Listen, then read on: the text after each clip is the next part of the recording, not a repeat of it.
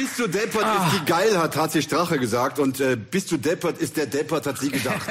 Oder? Ganz ehrlich. Weißt du, wer mir am meisten leid?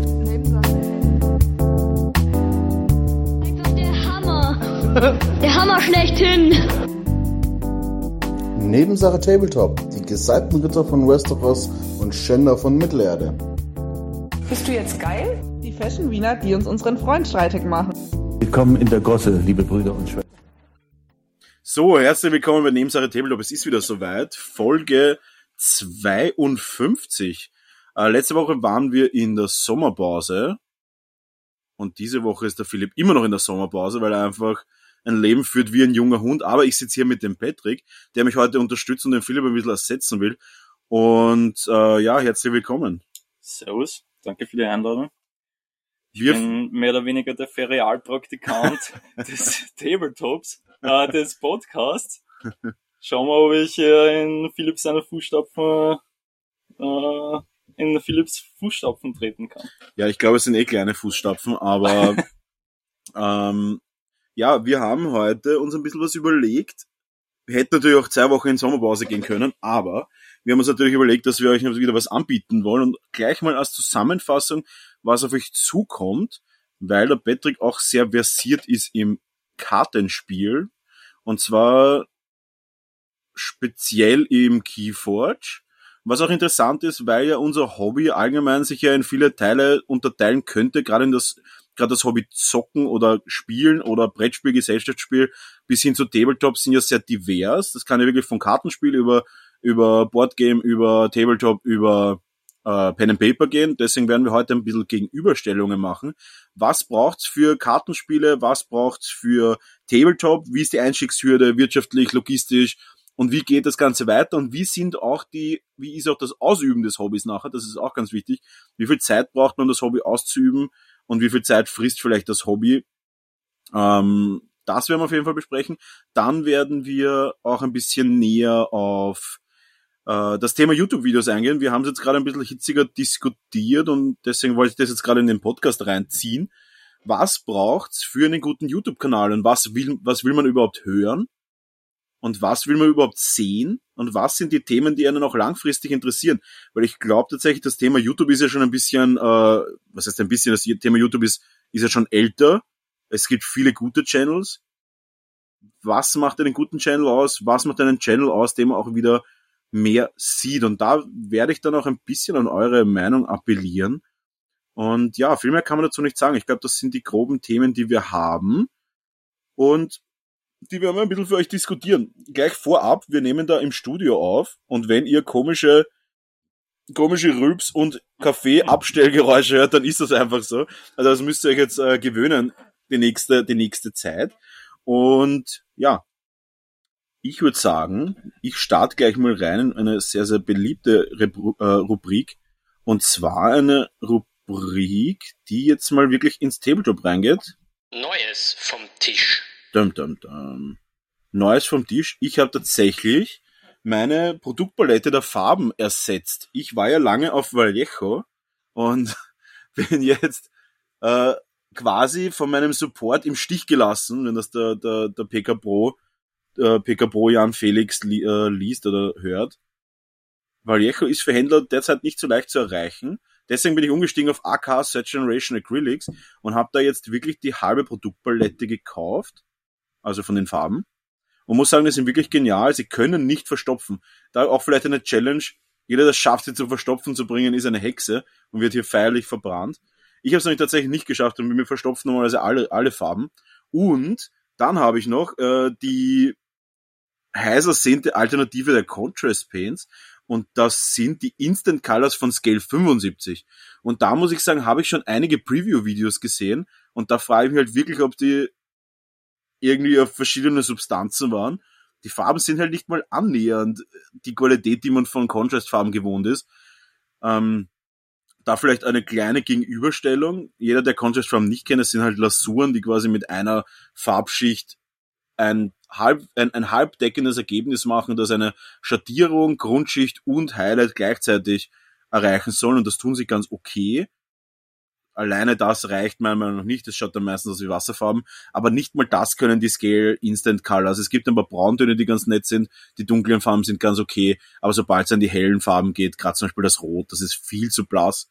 Ähm, ich ich kann es nicht empfehlen. Wie gesagt, die Brauntöne sind okay, der Rest ist ein bisschen bla.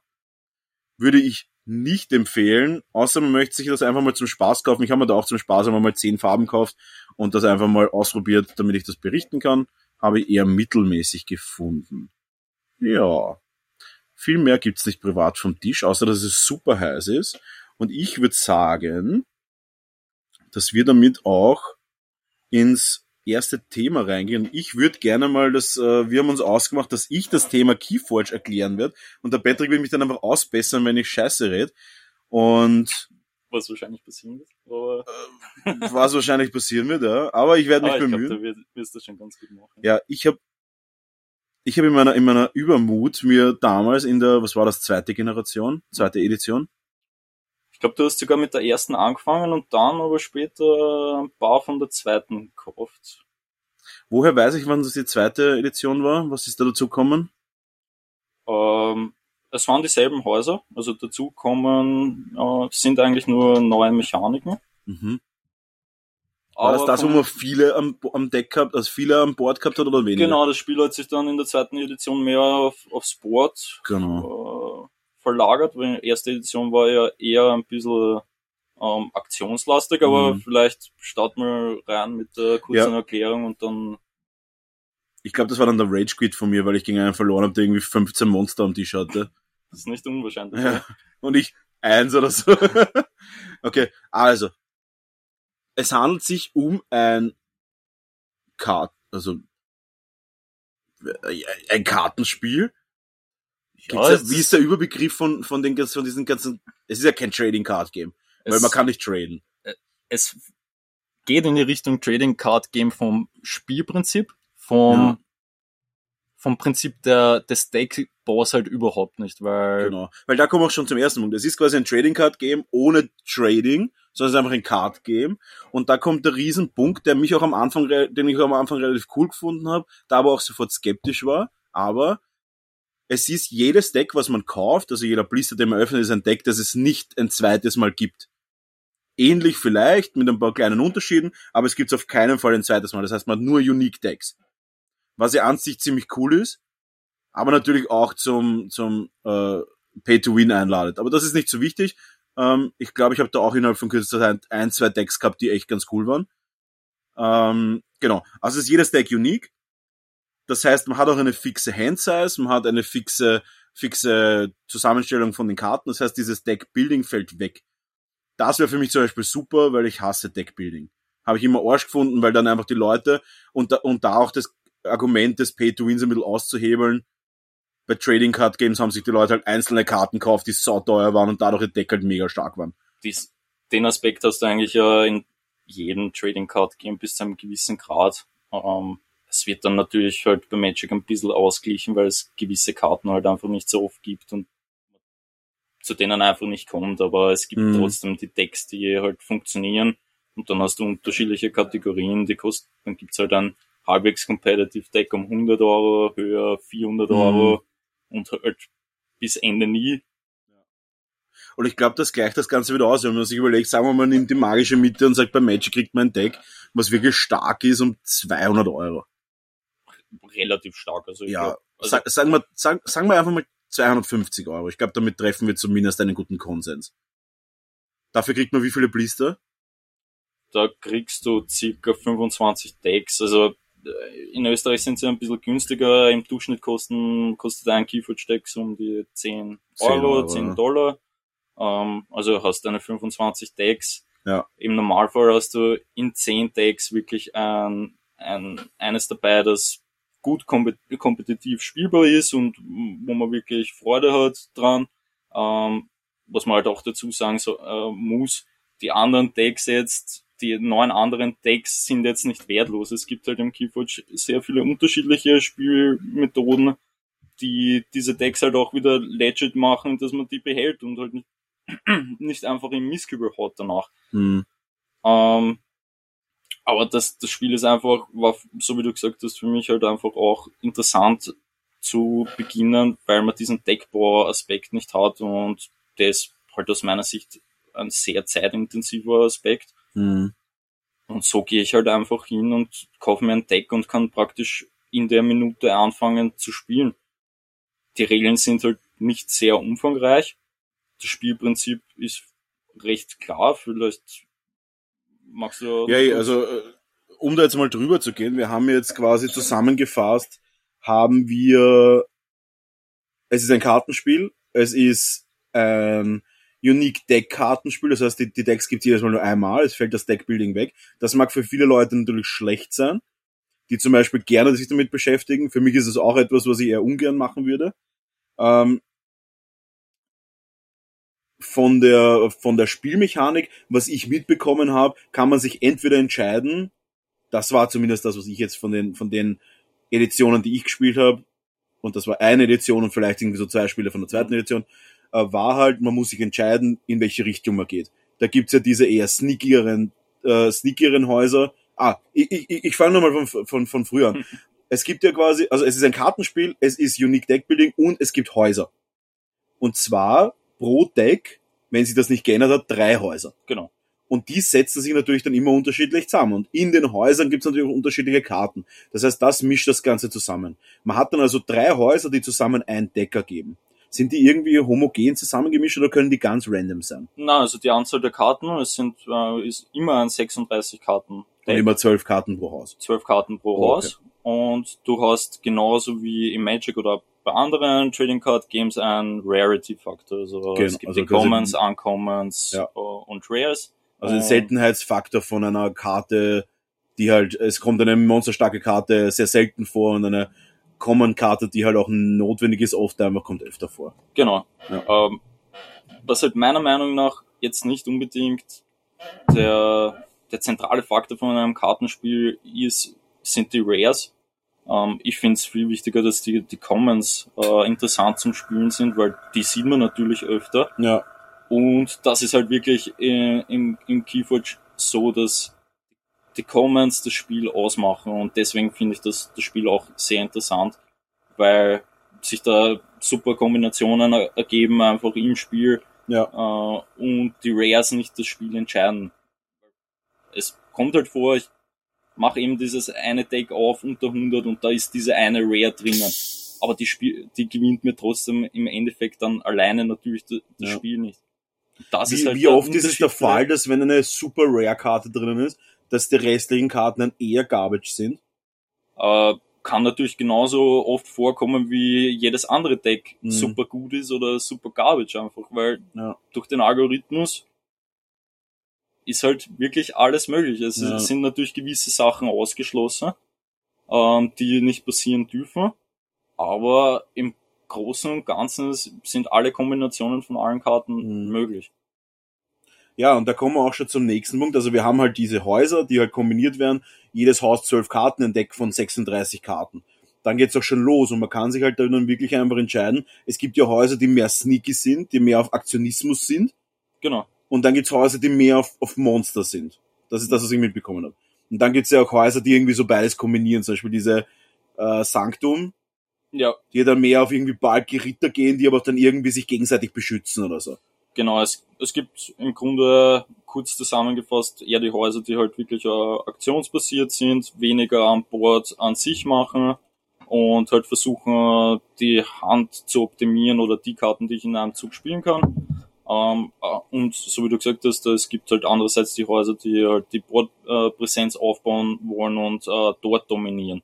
Und das bringt uns eigentlich auch schon zum zu dem Spielprinzip an sich, also worauf Genau, ja. das Spiel, äh, legt das Spiel an, worauf will es hinaus? Das Spiel will ja auf das hinaus, dass man, wie es halt auch der Name nennt, Schlüssel baut. Also man will Schlüssel erschaffen. Und das Spielprinzip ist ja aus dem, dass du ja quasi Splitter zusammensammeln musst. Oder Splitter oder Edelsteine oder was. Genau, Amber ist, ist der Name Okay, im ja, Spiel, aber es ist, ja, Ja, es sind Edelsteine oder Splitter, wie man es nennen Genau. möchte. Bestand, also äh, Bauteile für Schlüssel. Und die kann man entweder zusammensuchen, also die kann man bauen, indem dass man quasi, also die kann man erhalten, indem dass man entweder Karten spielt, die einen die geben, oder auch mit Monstern ja das grindet, soweit ich das mitbekommen habe noch.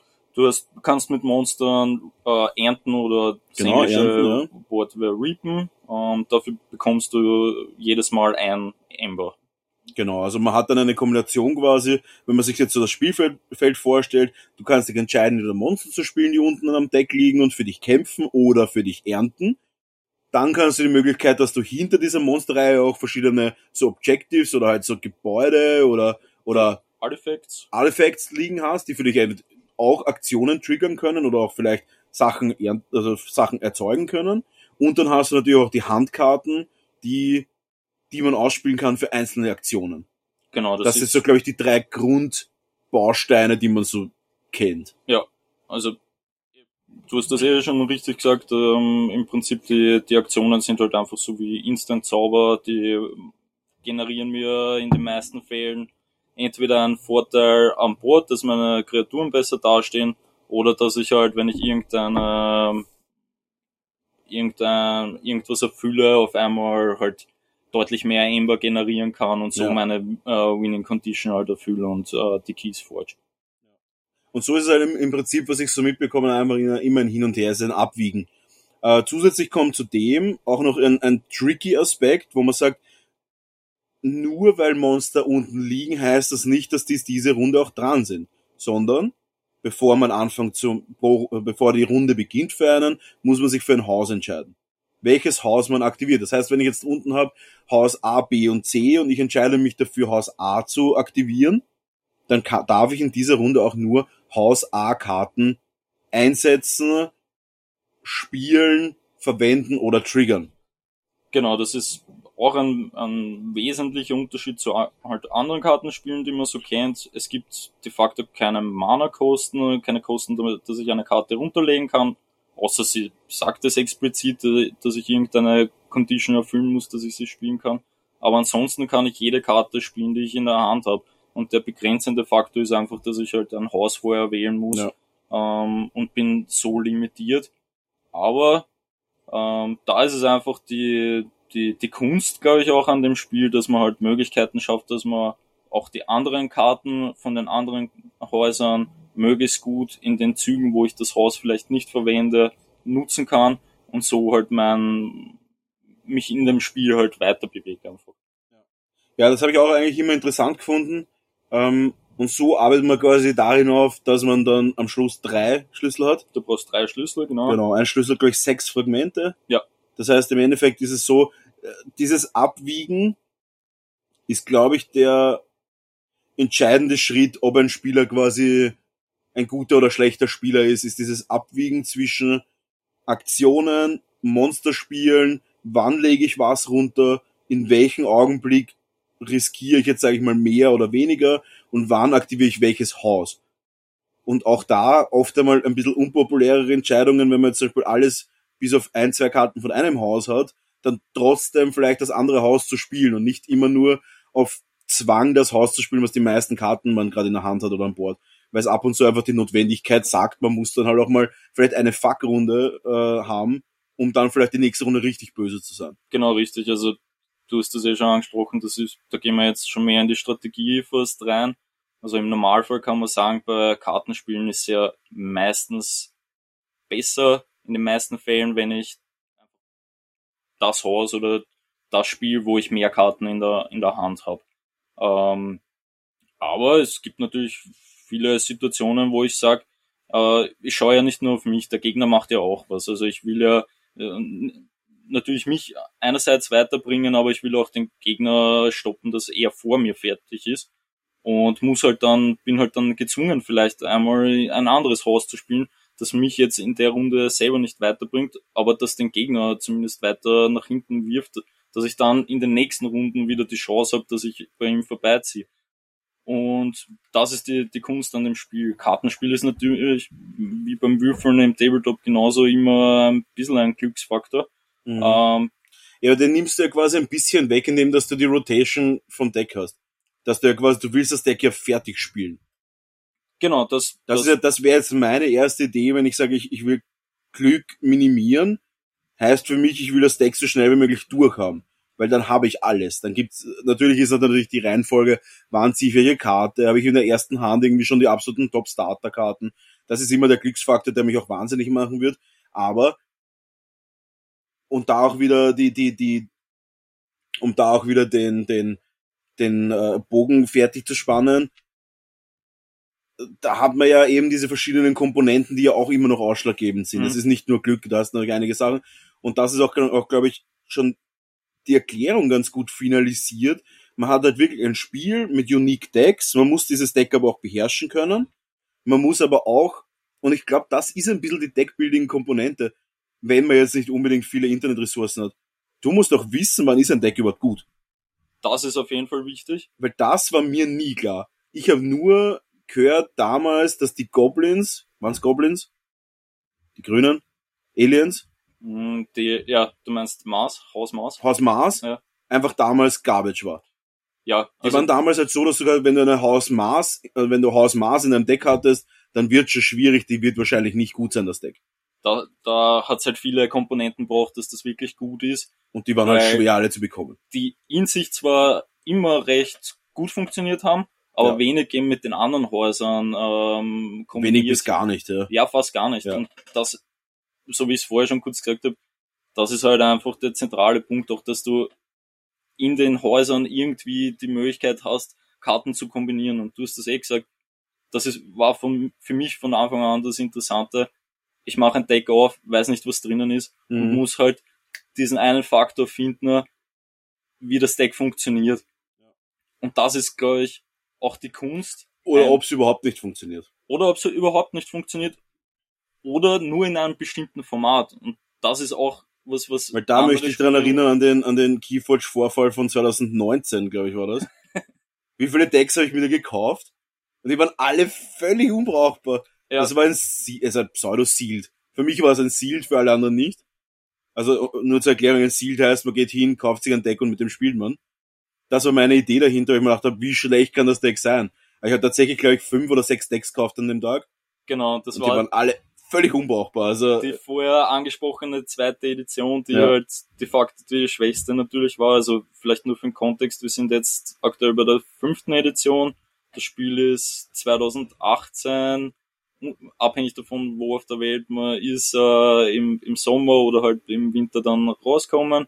Und seitdem sind im Durchschnitt durch Corona jetzt ein bisschen runtergerissen, zwei Editionen im Jahr rauskommen. Und Mhm. die, die zweite war halt leider sehr schwach. Sie hat das Spielprinzip ein bisschen versucht zu verlagern aufs Board, was an sich ja gut ist, also ein bisschen mehr mit den Kreaturen machen, aber sie war im Kontext einfach noch zu schwach, um gegen die erste Edition. Ja, der ersten Generation war, waren halt, das ist jetzt vielleicht ein bisschen deep, aber da war halt Shadows einfach Pflicht. Ja. Und dann hast du halt Shadows, Sanctum und irgendwas anderes gehabt. Und das war halt einfach, sobald Mars dabei war, war hast du quasi einen Störfaktor im Deck Ja. gehabt, weil die Synergien bricht da. Die Synergien haben gebrochen. Und das ist halt schwierig, weil du hast halt auch nicht eine, äh, du hast halt nicht gehabt ein Haus, was wie Shadow unabhängig von den anderen Häusern arbeiten kann und Ja. unabhängig von den anderen Häusern noch stark für sich selbst arbeiten kann, sondern du hast einfach ein Haus gehabt, das in sich schon Synergien braucht und Genau. sehr viel Synergien in sich braucht. Also quasi ein, quasi alles, was du nicht willst. Du hast halt in der ersten Edition, die eben sehr aktionslastig war, also du hast recht viele Karten immer pro Zug von der Hand gespielt und es hat sich Mhm. wenig an Bord getan, was für ein Kartenspiel halt auch nicht unbedingt gut ist. Das wollten sie ja nicht im Endeffekt. Das war ganz klar, dass sie dagegen gewirkt haben mit den, wie haben diese Kämpfer geheißen? Amber? Nein. Diese, diese Monster ora, orangene Farbe, glaube ich, gehabt. Starlines meinst du? Nein, die jetzt fix noch nicht gegeben in der zweiten. Die jetzt noch nicht gegeben in der zweiten. Nein, aber da hat es ein bisschen so diese Brawler gegeben. Ah, Probner meinst du? Proben, die, ja, die genau, ja. Kämpfer, das Kämpfer. Genau, ja. Das war halt ein Wahnsinn. Ich habe da ein Turnierspiel gespielt, der hat, glaube ich, zehn Progner-Monster dort liegen gehabt. Das war irre. Das war unmöglich zu besiegen. Der hat mich einfach in jeder Runde gecleant. Genau, also das war halt ein bisschen der Trade-off zu der Zeit, willst du jetzt viele Aktionen spielen, Ja. was halt meistens funktioniert hat, aber teilweise dann nicht, wenn der Gegner einfach ein gutes Board hat, gehabt hat und da halt immer. Hat einfach so schnell geerntet einfach. Der genau, du, du hast ihn einfach nicht so schnell stoppen können, wie, Ja. wie er das Spiel halt zugedreht hat, mehr oder weniger Ja. mit seinen, mit seinen Kreaturen, mit dem Ernten einfach, wenn du 15 Kreaturen am, am Brett gehabt hast. dann warst du halt in, in, in, zwei Runden easy durch. Genau. Ja. Was auch spannend ist, ähm, man will ja diese Keys forgen, also man will diese, diese Schlüssel halt bauen. Und da kommen wir halt auch zu dem Punkt, den ich immer, das war einer der positiven Erfahrungen, die ich da gemacht habe, war, du bist nicht dran und baust den Schlüssel, sondern du bist dran, machst dir alle Sachen und wenn du wieder dran kommst, baust du den Schlüssel. Das heißt, der Gegner hat Zeit, dich aufzuhalten. Ja. Das heißt, du hast dann nicht einfach so einen Durchlauf machen können, wo du sagst, ja, ich baue jetzt alles, außer bei dieser einen Karte, wo man mhm. instant bauen kann, aber da hast du irgendwie dann neun braucht oder sowas. Oder acht. Ja, das waren spezielle Aktionskarten, die dir halt Inst dieser Instant Forge ja, mit sofort, einer ja. bestimmten Kondition dann die Möglichkeit ja. gegeben haben, in deinem Zug direkt einen zu forgen. Aber, aber das da, war schon speziell. Ja, das ist halt, da hast du viel erfüllen müssen, dass du das schaffst und das ist ja voll okay, weil es genau. ist eine sehr starke Karte aber du musst halt als erster Mal auf den Punkt ja. kommen, dass das geht überhaupt. Genau. Aber das habe ich auf jeden Fall gut gefunden, weil du halt nicht ausgeliefert bist. Du hast halt nicht, ich spiele jetzt das, das, das und das und bin fertig. Ja, genau. Das, also das, das war auf jeden Fall stark. Auch das, das trifft im Prinzip das, was ich vorher gesagt habe. Du hast halt immer auch schauen müssen, was der Gegner macht und hast dann die Möglichkeit gehabt, ihn auch noch zu stoppen. Und ja. deswegen war das Spiel äh, ab der zweiten äh, Edition sehr auf dieses interaktive mhm verlagert. Es ist ein, es ist ein Igo Yugo Light im ja. Endeffekt. Also die, die Auswirkungen von einem Zug sind nicht direkt, sondern erst versetzt, nachdem der Gegner auch mal was darauf antworten kann. Und das ist ja im Prinzip eh auch sehr modern, das finde ich eh auch gut. Ähm, was auch interessant ist, um, um auch das Spiel fertig zu erklären, ähm, also wir sind im Endeffekt bei einem sehr, sehr schnellen Spiel, das eher von der, das Deckbuilding eher auf Deck-Choosing umgewälzt hat. Genau. Ähm, das aber sehr viel auf Interaktionen ist, das sehr dynamisch ist. Auch ab und zu ein bisschen deprimierend, wenn man Sealed spielen will, also wenn man quasi einfach nur kauft und sofort spielt. Aber auch, was ich auch gut gefunden habe, Regelwerk fast nicht notwendig, weil es ist der überwiegend größte Teil auf der Karte beschrieben. Du musst den Grundablauf der Runden wissen. Genau, ja. Aber der ist wirklich simpel. Also Aber der Grundablauf der Runden ist doch einfach Haus wählen. Du, du forgst einmal, wenn du das kannst. Wenn, wenn man es kann, ja. Genau. Baut mal eine Schüssel, ja. Dann äh, wählst du dein Haus. Ja. Eines von den dreien oder ab und zu mehr, wenn es spezielle Konditionen ja. gibt, aber im Normalfall die drei, die du in deinem Deck hast. Dann ähm, hast du die Möglichkeit, noch ein Archiv zu nehmen. Das ist halt auch eine spezielle Kondition. Karten, Karten ziehen quasi zusätzlich. Ein mehr oder weniger Side-Deck, wie ja. man es halt äh, von anderen Spielen kennt, wo du mit bestimmten Karten in deinen Vorrunden halt dir deine Runde besser aufbauen kannst und ähm, so du kannst quasi Karten hamstern, um sie dann auch später zu nehmen. Genau, weil äh, so wie wir es eh schon gesagt haben, du willst natürlich die Combo deines Decks äh, versuchen auszuspielen und ja. da ist es oft gut, wenn du dir Karten auf die Seite legen kannst ähm, damit du das eben leichter ermöglichen kannst. Und dann geht schon los. Also dann ähm, spielst du die, die Karten äh, so wie du sie von willst. der Hand, ja. aus dem Haus oder halt, wenn es möglich ist, aus ja. einem anderen Haus und verwendest die Karten, die du bei dir am, an Bord hast, entweder zum Kämpfen oder zum, zum Ernten. Und dann ist die Runde auch schon wieder fertig und ja. geht dann an den Gegenspieler. Genau, und, und damit ist eigentlich eh die Erklärung relativ, relativ erledigt, weil wir haben ja, es ist, und es geht dann halt hin und her, bis halt einer dann die drei Schlüssel hat und fertig. Und äh, es ist auch, was ich mir erinnern kann, einfach auch ein Spiel, was du easy in 25, 30 Minuten fertig hast. Ja. Wenn überhaupt. Es gibt auch eine, eine Zeitbegrenzung. Das ja. ist auch ein Faktor, den ihr ja auch immer wieder besprochen habt im, ja. im Tabletop, den ich persönlich auch sehr wichtig finde, ähm, dass das Spiel einfach ein klares Ende hat. Und ja. das sind 35 Minuten in einem normalen Spiel, also wenn du mit, mit deinem Deck, mit deinem selbstgewählten Deck hingehst, im Sealed, also wenn man sich ein neues Deck, ein verdecktes ein Deck länger. kauft, dann ist es ein bisschen länger, dann sind es 45 Minuten, mhm. aber das ist auch überschaubar. Einfach weil man sich vielleicht noch nicht so auskennt mit dem Deck und vielleicht die Synergien noch nicht ganz durchgelesen hat oder so. Speziell ja. im, natürlich, wenn du ein, ab einem gewissen Punkt, wenn du viel Erfahrung hast, ist es leichter und ja, dann man kennt die Karten du, ja auch schon. Genau. Es gibt ja nicht unendlich Karten pro Haus. Es geht ja da, glaube ich, hauptsächlich um die Kombination der verschiedenen Karten, die das Ganze unique macht. Und das ist auch der schwierige Punkt an dem Spiel im Prinzip. Also, ja, der Deckbuilding-Faktor fällt weg und das ist sicher ein, ein zeitintensiver Faktor, aber du musst einfach wenn du ein Deck anschaust, auch sehen können, ob das gut ist. Und das ist ja. speziell im Sealed natürlich noch wichtiger ja. als im, im normalen Spiel, im Archon. Ähm, und du musst die Karten kennen. Das ist ein, ein zentraler Faktor natürlich für das Spiel. Gerade wenn man dann Richtung kompetitives Spielen geht natürlich. Also im, ja, ist im Casual Gaming, wenn du sagst, du spielst einfach eine entspannte Runde. Und das finde ich halt auch tatsächlich ganz interessant. Du brauchst ja, ich meine, theoretisch bräuchtest du ja nur das, brauch, du brauchst du die Grundbox. Aber auch da, selbst die, und selbst das, da geht's ja eher um die Token. Da geht's hauptsächlich um die Token genau. und das Regelbuch ist eher Open wie Source. bei den meisten neuen Spielen alles Open Source, Ja. alles online, wird immer abgedatet und Genau, Ja. ja. Das heißt, theoretisch könnte man auch einfach sagen, okay, ich gehe jetzt in Siren Games, kaufe mir zwei Decks, gehe nach Hause und spiele mit meinem Haverer einfach ein Partie Keyforge. Und das finde ich auch sehr, sehr angenehm. Ähm, und da auch einen Bogen zu schlagen zum Tabletop, das ist ja quasi das Äquivalent von A Song of Ice and Fire momentan. Was mache ich? Ich gehe in den Shop meines Vertrauens und pack halt die Packung aus und sie ist fertig zum Spielen. Ja. Und da würde ich auch gerne einfach so eine, eine, eine, eine Rutsche ins nächste Thema reinlegen. Weil das Thema Tabletop an sich ja einfach extrem komplex ist. Und das macht, hat mich halt immer, jahrelang hat mich das eigentlich fertig gemacht, was man da eigentlich an Ressourcen braucht, um überhaupt ein Spiel machen zu können. Weil zum Beispiel, du bist jetzt aus dem Kartenspielen, ganz früher schon aus dem Tabletop, aber ich glaube, da ist zu viel Schnee jetzt schon drüber. Ähm, das, da, lang, ja. das, das hat gar keinen Bezug mehr.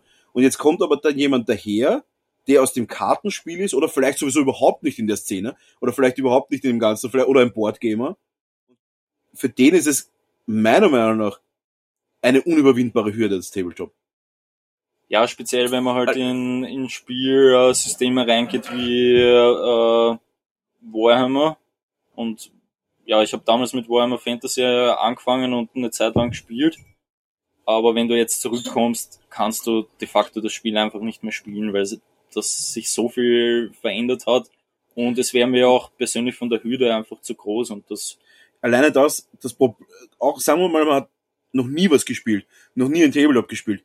Die Hürde ist halt verrückt. Du, alleine, wenn ich mir überlege, das Zusammenbauen einer Armee, das Ja. ist halt, das, das wäre für mich schon der Knackpunkt. Ich würde es nicht tun. Es ist viel zu heftig. Äh, vor allem, sagen wir mal, man ist jetzt nicht in der, in dieser, in dieser Tabletop-Community, man ist jetzt nicht einer, der sagt, ich steige, ich, ich hänge mich da jetzt voll rein. Man ist jetzt nicht einer, der sagt, hey, also drei Stunden jetzt mal zusammenbauen und das vier, fünf Tage in der Woche. genau. Und auf das läuft's raus. Ich, ich habe Kunden, die meine, mir, mir Aufträge irgendwie nach einer Woche oder zwei Wochen erst geben, weil sie zwei Wochen jeden Abend gesessen und zusammengebaut sind. Wenn du nicht in diesem Game drinnen bist, dann ist das eine Hürde, die nicht überwunden wird. es war halt so, dass ich jetzt na, knapp 15 Jahre weg war eigentlich von, von dem Hobby. Und sicher liebäugelt man immer wieder zwischendurch, ja, die Figuren schauen cool aus und 40k wäre wieder mal interessant, einfach weil es, ja, Weil es episch ist einfach. ja, es ist halt, es ist ein, eine, ein cooles Universum und es fixt einen ja trotzdem irgendwie wieder an.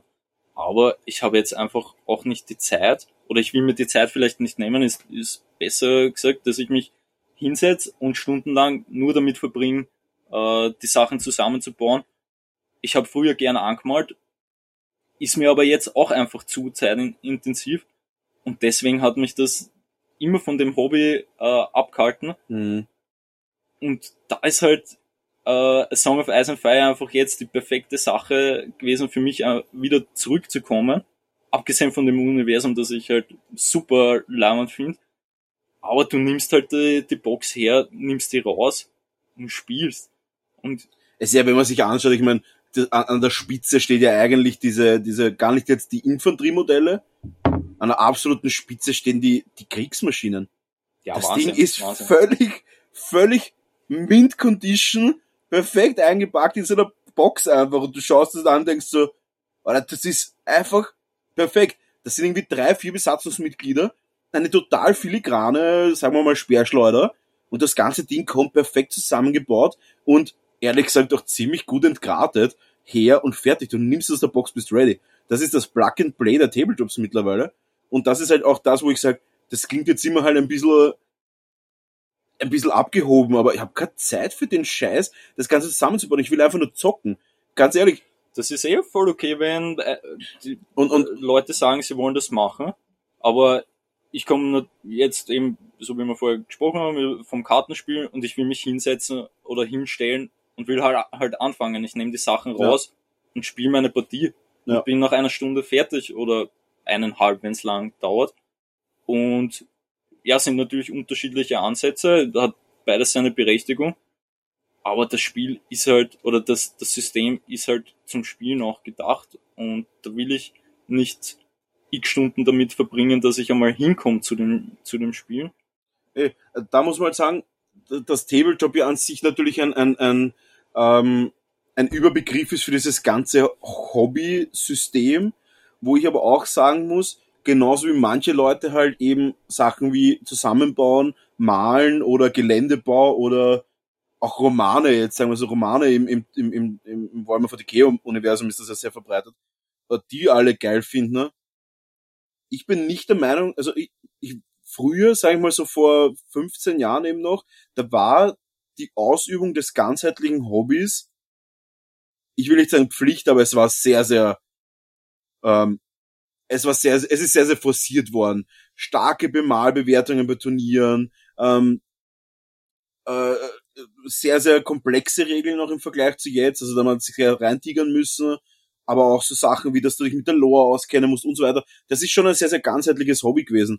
Aber ehrlich gesagt, ich sehe einfach die Zeit jetzt nicht mehr. Das klingt immer so ein bisschen pathetisch, aber im Endeffekt, ich sehe nicht, dass wir jetzt in 2021, völlig unabhängig von Corona jetzt, dass wir als starke, starke Gruppe der 30 bis Mitte 40-Jährigen, dass wir in unserer Altersklasse und die Zeit haben, täglich so viel Zeit zu investieren und trotzdem noch immer unser Leben so leben können, wie wir das gern wollen. Es gibt ich einfach nicht. zu viele Sachen, die man auch machen will. Also Oder die man machen muss. Die man machen muss, natürlich. Aber ich will halt nicht nur Tabletop machen. Ja. Äh, also jetzt nichts gegen äh, Leute, die nur das machen, ist eh voll in Ordnung, ist ein super Hobby. Aber ich will halt, will auch Brett spielen, ich will auch Serien schauen. Ähm, und, Aber so geht's ja, glaube ich, den meisten. Wir sind ja mittlerweile, und das ist ja auch das, da, schlagt mir den nächsten Bogen, zu dem, dass viele sich aufregen, dass Communities sich spalten. Es ist leider natürliche, äh, natürliche, wie soll ich sagen, ähm, es ist total natürlich, dass Leute sich in viele Richtungen einfach orientieren und deswegen Communities ja auch immer kleiner werden und immer diverser werden und immer, immer spezieller in sich. Ja. Aber das liegt ja, das, das liegt ja einfach an dem, dass man sagt, man hat viele Interessen. Auch zum Beispiel, man, wenn ich jetzt am Abend einmal ein, zwei Folgen von Game of Thrones schauen will, da reden wir halt von zwei Stunden Aufwand. Ja, es hat sich total verändert natürlich, ist eh klar. Aber weil du das angesprochen hast mit äh, Malen früher, ähm, das war, glaube ich, einfach auch der Druck ein bisschen von der Community so da, dass wenn du das Hobby machst, ja. muss das Ding zumindest seine drei Farben halt drauf haben und das muss ein bisschen was ausschauen. Ja. Und das sehe ich jetzt vielleicht Gott sei Dank nicht mehr so, weil es bringt auch meiner Meinung nach mehr Leute ins Hobby rein, weil diese Barriere einfach fehlt. Hast jetzt den Anspruch, da muss eine super angemalte oder zumindest irgendwie angemalte ja. Armee stehen. Und das sehe ich jetzt Gott sei Dank nicht mehr so. Es gibt immer noch die, die, die Hardliner, die sagen, es muss alles bemalt sein. Aber es ist immer ein Unterschied, ist der Hardliner, der sagt, er will, dass seines bemalt ist, ja. oder ist ein Hardliner, der sagt, der will nicht gegen unangemalte Armeen spielen. Und da muss man jetzt sagen, das ist halt der erste Schritt, um ein Tabletop-Nazi zu sein einfach. Der halt herumgeht und Leute einfach wegen seiner Ansichten ausschließen möchte. Und das ist halt ein Riesenproblem. Weil ich möchte alle im Hobby drinnen haben. Am liebsten will ich, dass jeder zockt. Weil was ist die, was ist die, die, die, was ist das Resultat aus dem? Dass sich eine Community bilden kann überhaupt. Wenn ich jetzt aber jeden Anfänger, der sich die whatever Grundbox kauft, direkt einmal sage, ja, und wann malst die an? Ja. Weil unangemalt zu spielen, das schaut halt auch nicht so gut aus und es ist auch irgendwie zart, irgendwie immer gegen unangemalte Figuren zu spielen und mit Pappgelände. Wenn ich mal so, seid doch froh, dass der überhaupt da ist. Was ist die Alternative? Die Alternative ist, entweder du hast jemanden mit einer nicht bemalten Armee, oder du machst ihm Druck und du hast keinen mehr. Kein Mensch lässt sich mehr überreden, was anzumalen, wenn er das nicht will. Das wird nie passieren. Ja, und wenn die Leute sehen, dass da halt in irgendeiner Form Druck kommt, dann machen sie was anderes. Weil Genau. es gibt einfach zu viele Alternativen Ja. mittlerweile, dass du sagst, okay, ihr wollt mich offensichtlich nicht. Ich wäre zwar heiß gewesen auf das Spiel an sich, aber dann suche ich mir halt ein Spiel mit Leuten, die auch ja offen sind und halt nicht mit Vorurteilen äh, auf neue Leute zugehen einfach, sondern die halt Hauptsache die mal rein. Community stärken Ja. wollen einfach. Hauptsache mal rein in das Hobby, weil ganz ehrlich, auch, auch jetzt in Song of Ice and Fire, das sind ein paar Leute, die ja überhaupt nicht im Tabletop waren. Und das ganze System ist ja perfekt für Einsteiger. Weil du musst nichts machen, passt, kaufen, spielen. Ja.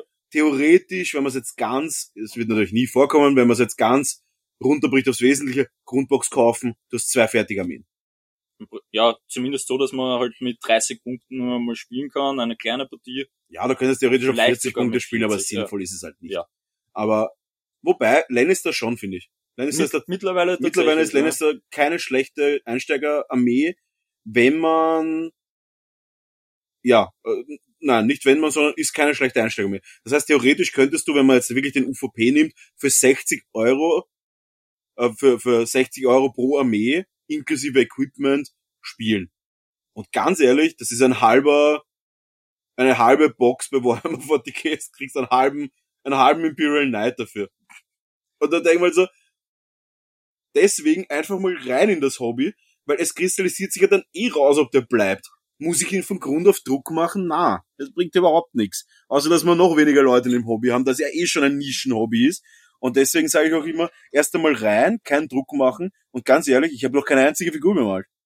Das Ja. interessiert mich auch einen Scheiß. Ich will mal zocken und dann werde ich mir mal anschauen, was ich anmal. Vielleicht ist dann wirklich so der, der halt keine Erfahrung hat mit Malen oder keinen Bock drauf hat, wenn der dann sieht, in einem Turnier, da steht ihm eine Armee gegenüber, die halt super bemalt ist, kommt vielleicht ins Gespräch mit der Person und denkt sich, bleib und schaut interessant aus, Mhm. wäre vielleicht auch cool, wenn meine Sachen so ausschauen, muss jetzt nicht in einer Woche alles angemalt sein, aber Ja. vielleicht über die Zeit halt immer ein bisschen was. Und das ist ja voll okay. Also Ja. so ähm, entwickelt sich das Hobby ja auch und so entwickeln sich die, die Spieler, die dann reinkommen auch. das ist halt auch wichtig. Ähm, wir haben jahrelang irgendwie destruktiv gegen die Community gearbeitet, eben mit diesem fast schon Vereinsmeierartigen äh, System, was wir da gehabt haben, wo dann Leute einfach wirklich dann ihre, ihre Kleinstgruppen bildet haben und dann vielleicht auch gar nicht so offen die Leute empfangen haben. Das fand ich immer, fand ich immer schon zart, aber ähm, das fand ich immer schon zart, aber hat sich jetzt auch gut gebessert. Das heißt, jeder, der jetzt auch ein bisschen irgendwie Panik hat und, und, und ob man da irgendwie in so Communities reinkommt. Ich habe vor eineinhalb Wochen, glaube ich, eine Partie mit dem Samuel gespielt. Äh, schöne Grüße auf jeden Fall an den Samuel, der hört fix rein. Ähm, der wohnt da um die Ecke, ist gar nicht im Song of Ice and Fire Tabletop und ich meine, wir haben mittlerweile alle Gott sei Dank ein oder zwei Figuren über. Und sind wir Ja, Die man vielleicht- Unterschied, ja. in einem verrückten äh, halb vier in der Früh äh, Augenblick, da schöne Grüße an den Paul, äh, halb vier in der Früh Augenblick, einfach mal Armeen gekauft und das heißt, wir haben ja eh Armeen zum Teil. Und der ist herkommen, wir haben gespielt, der hatte Tabletop-Erfahrung und da sind schon ein paar Moves kommen, die gar nicht mal verkehrt waren. Also das, da war einiges Gutes dabei, obwohl es das erste Spiel von ihm war. Und da muss man halt wirklich sagen, das ist wesentlich sinnvoller. Einfach mal die Leute reinholen. Und ob sie bleiben oder nicht, das liegt nicht an uns, sondern es liegt an ihnen selber. Und es liegt nur an uns, wenn wir sagen, wir öffnen unsere Community für Neue und lassen sie rein. Aber das Thema beenden wir jetzt, weil ich würde mal zu den harten Facts kommen. Was braucht man, was braucht man als Einstiegshürde für Kartenspiele im Vergleich zu Tabletop, im Vergleich zu Boardgames? Ich würde da gleich mal mit den Kartenspielen anfangen, weil wir das vorher schon angesprochen haben. Kartenspiele sind ja meistens nicht an irgendwelche größeren Boxen gebunden. Bei Keyforge ist es ein bisschen so, was kostet die Keyforge, UVP, ähm, Grundbox. Grundbox, circa Ich glaube, die ist jetzt bei 60? Nein, viel, viel weniger. Also da, das finde ich auch ein Faktor, der einfach für das Spiel äh, spricht, weil man recht le leicht einsteigen kann, was das Preisliche betrifft. Also ich glaube 20 oder 25 Euro kostet die Mhm. Grundbox jetzt. Das Sind sind da schon Sachen drinnen? zwei Decks drinnen. Okay. Also genauso, dass ich halt mit meinem Spielpartner schon gleich reinstarten kann.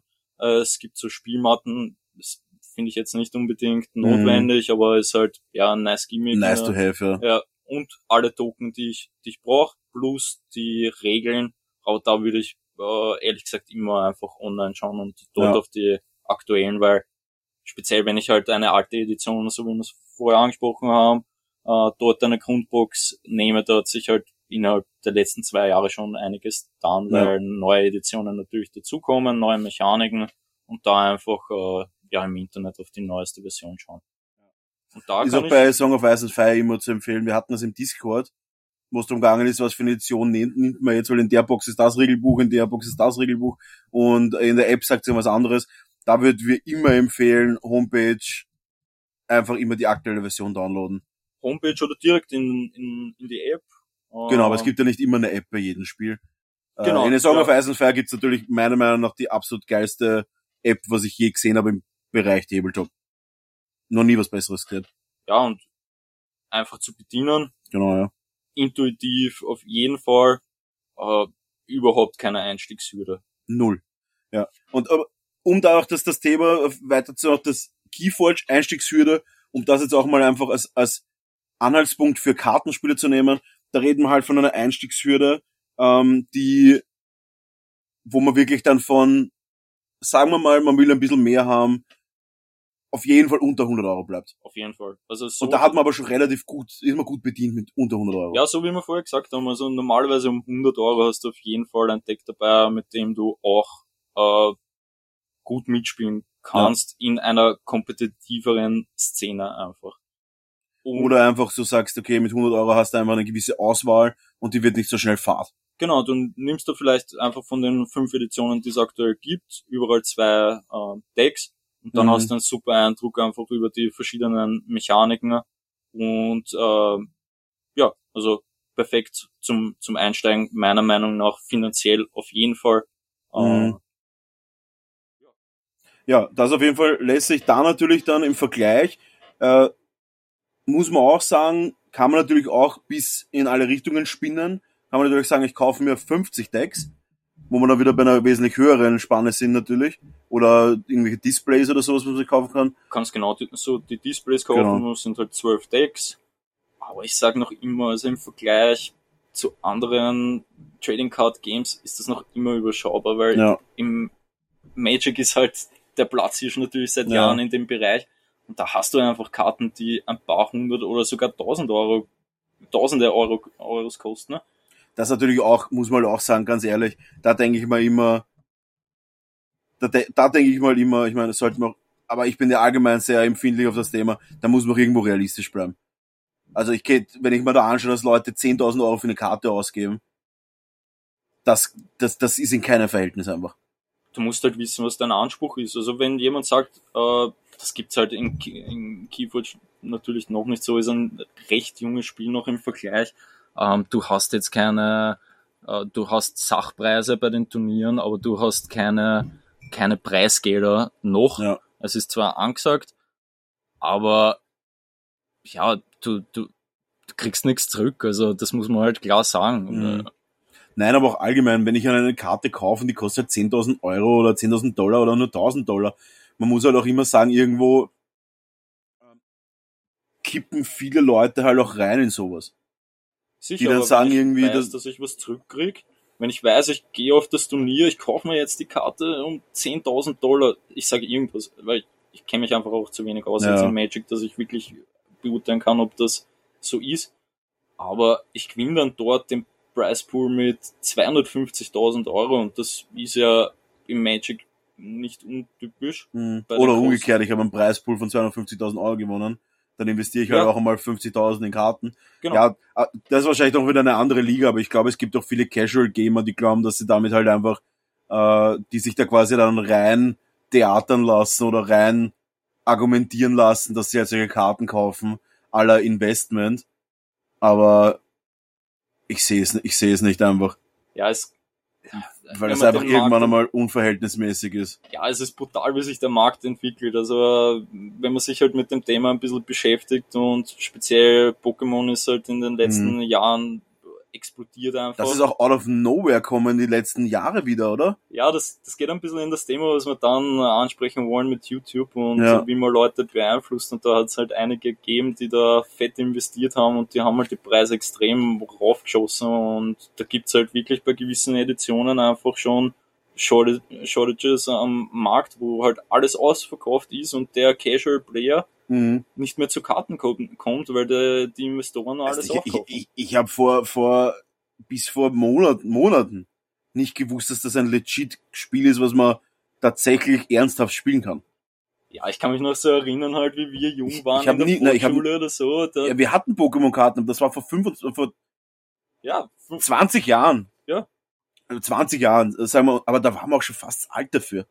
ja, es ist, ja, Pokémon gibt's jetzt 25 Jahre, kurz nachdem das Kurz nachdem es rausgekommen ist, war das draußen, aber Karten ganz ehrlich, ich hatte, ich hatte sehr viele Karten.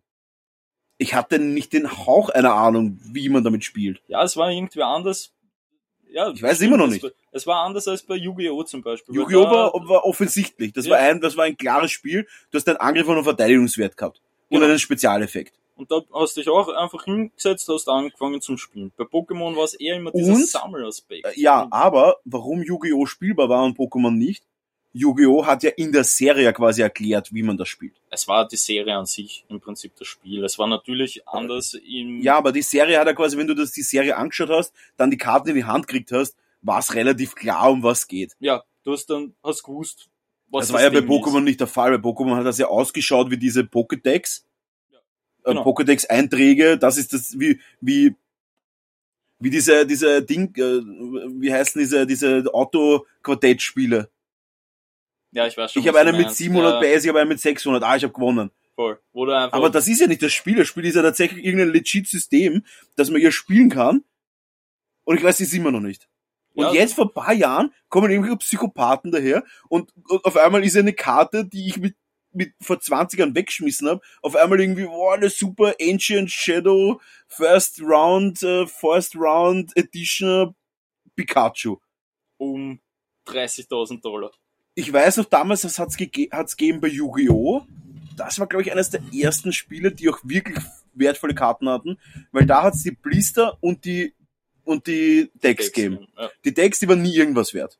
ja, weil das einfach Die waren mal Massenproduktion. Genau. Aber in den Blister, wenn du da einen, einen, einen Drachen mit eiskaltem Blick hattest, hast du damals schon zu diesem Comic Store gehen können in der, in Wien in so einer Seitengasse auf der Marilferstraße und dann hast du schon für urviel Geld Karten kaufen können. ich kann mich erinnern, diese Karte, eben dieser Drache, der war damals schon um die 70 Euro wert einfach. fix. Irgendwie sowas für uns oder für mich unleistbar. Also wenn ich den gehabt hätte, wäre ich in meiner Bubble der Reichste gewesen einfach, weil das einfach so, ja, urteuer ist. Und ja, extrem. weil ein Deck hat damals, ganz ehrlich, ein Blister 3,90 Euro, glaube ich, kostet. Ich glaube noch günstiger. Oder noch aber günstiger. Du hast halt einfach ein Deck um 10 Euro gekauft und das gut mitspielen können. Genau, ja. Und dann hast du ein paar Blister gekauft, so ums Taschengeld Ja. von der Woche hast du halt ein Blister gekauft und dann hast du halt das in dein Deck irgendwie einbaut. Genau, ja.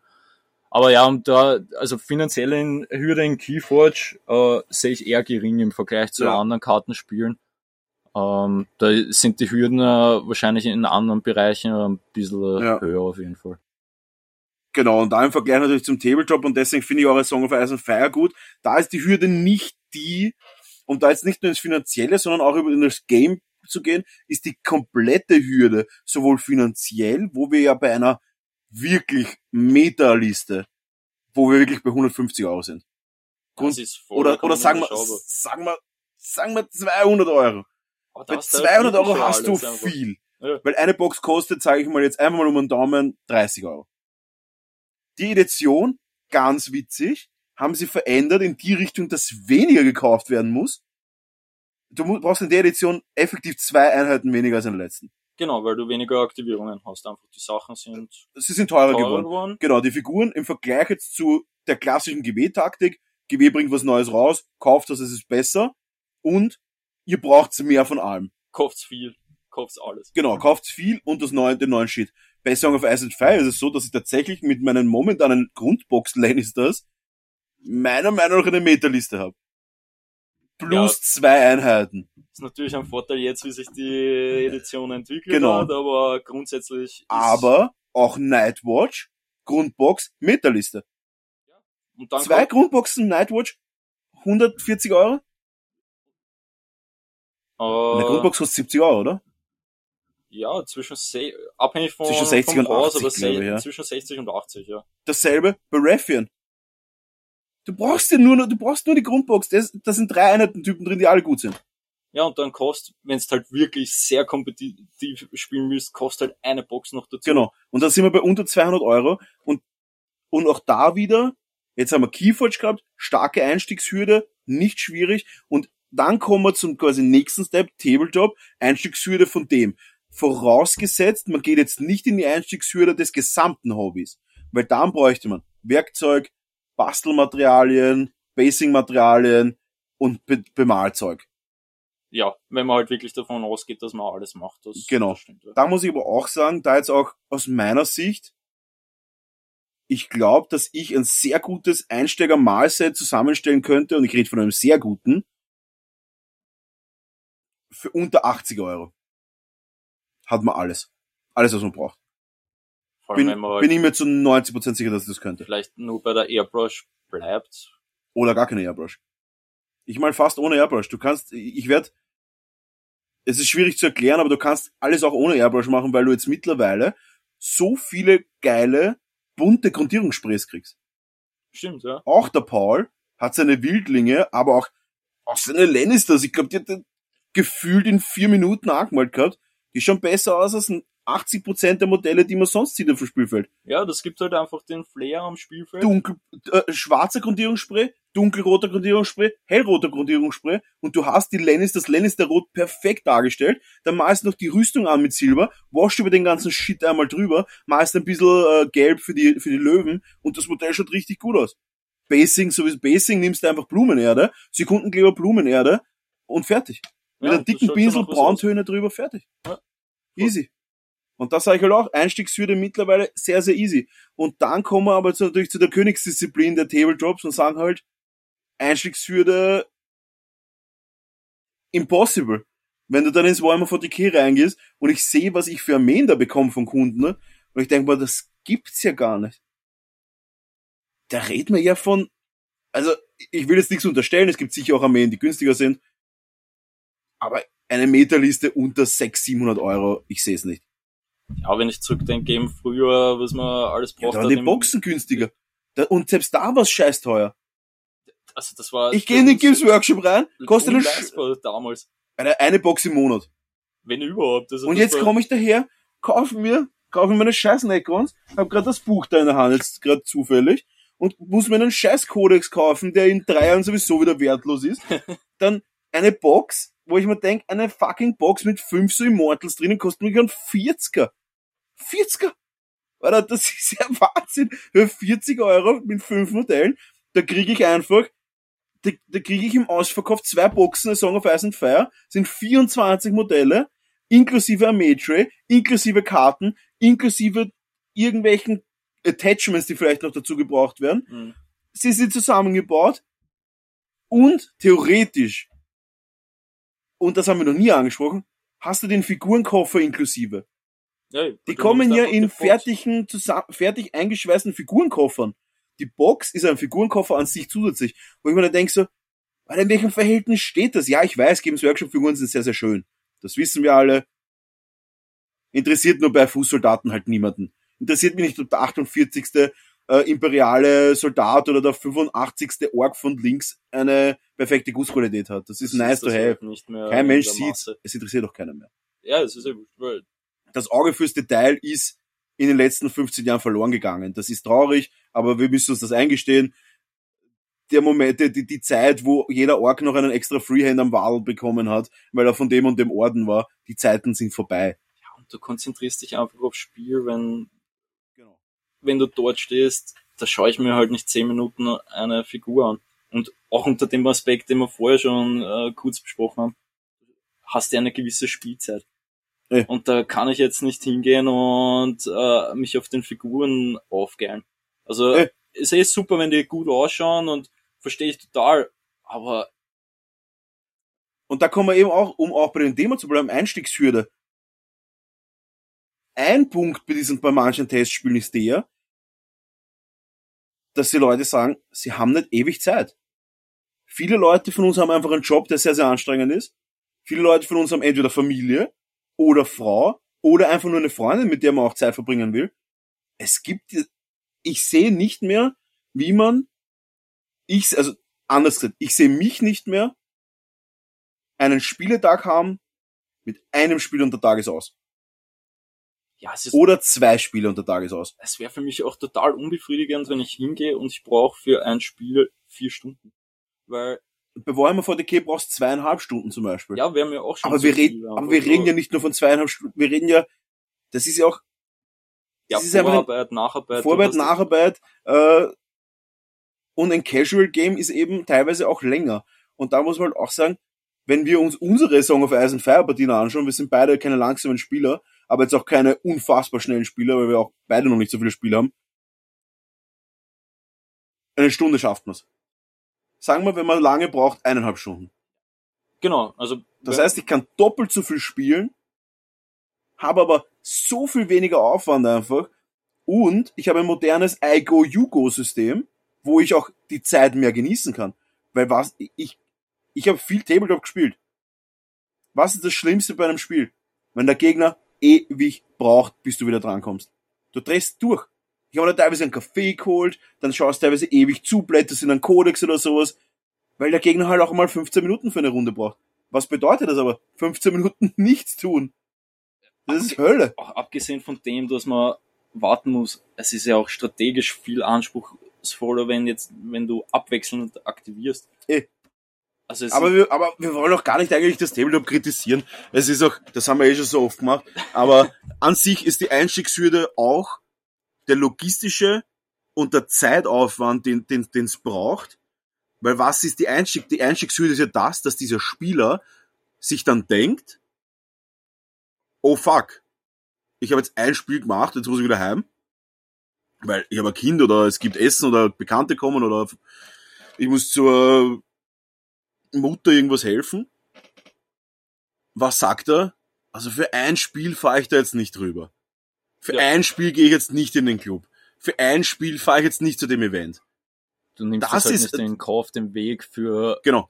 Das so ist, viel Off-Zeit im Prinzip. genau. Das ist exakt meine Denkweise bei jedem Tag, den ich mir aussuche, wenn ich spielen will. Und deswegen sage ich auch, die Einstiegshürde da, bei vielen Spielen super. Eben auch damals bei Guild Ball. Eine Stunde war ein Spiel möglich.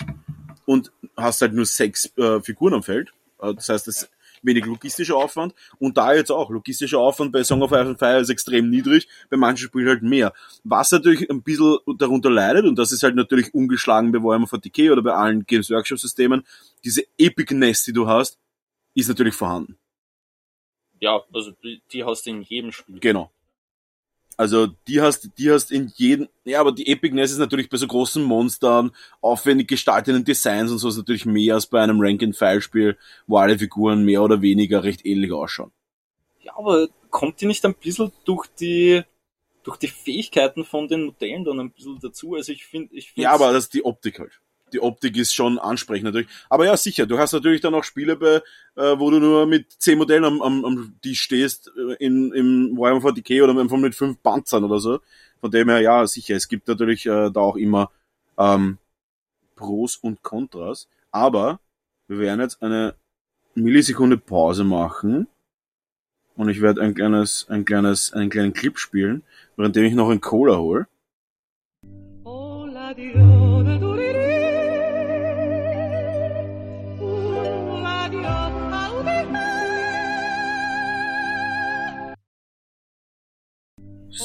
So, und zurück sind wir.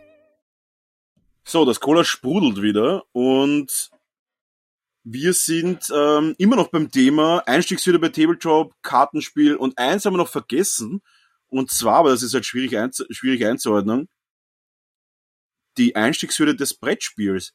Das ist natürlich wieder ein ganz eigenes Thema und da ist die Frage natürlich, ein ganz witziges Gespräch gehabt und zwar war das Gespräch circa so, ja, A Song of Ice and Fire, das ist halt nice, weil es halt, aber es geht natürlich ins Geld, wenn man einiges davon kaufen möchte.